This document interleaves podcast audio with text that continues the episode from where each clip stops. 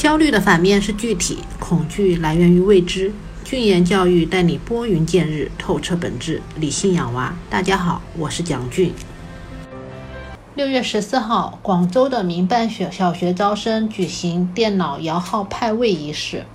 今年一共有三万四千两百三十三人报名，五万一千六百二十四个学位。跟去年相比呢，供应和需求都双双的减少，招生的学位减少了一万多个。报读的孩子少了四四千多个，伴随着二零二零年的公民同招就近入学整治密考，还有二零二一年的公参民脱钩，继续民办道路的学校改名，义务教育阶段的民办教育持续降温。小学、初中的民办教育大致分为以下的几类，第一类也是数量最多的。是过往服务于没有户籍、进不了公办学校的外来务工子女的民办学校。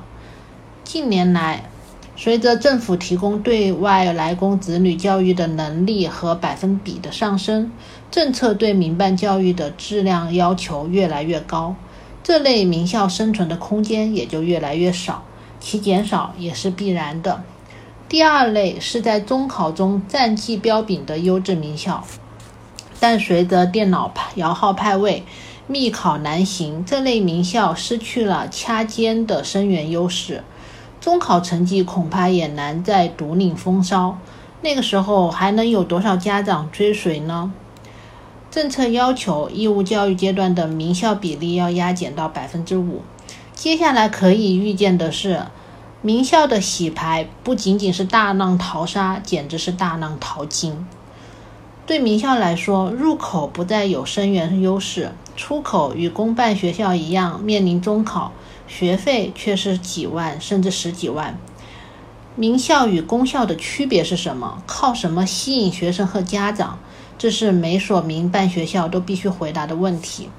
未来势必出现走第三条道路的民办学校。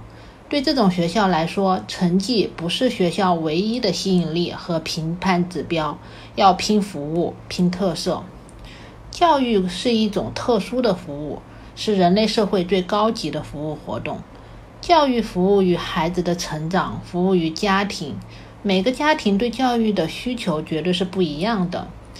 真正的做到因材施教、个性化、千人千面的教育服务，是教育的终极理想。在某种程度上，民办教育是最有可能探索这一理想的教育机构。现在已经有不少的名校打出了服务牌，但真正能服务到什么程度、层次还有待观察。希望能尽快在民办教育当中看到不同颜色的花朵，给不同的家庭提供不同的教育解决方案。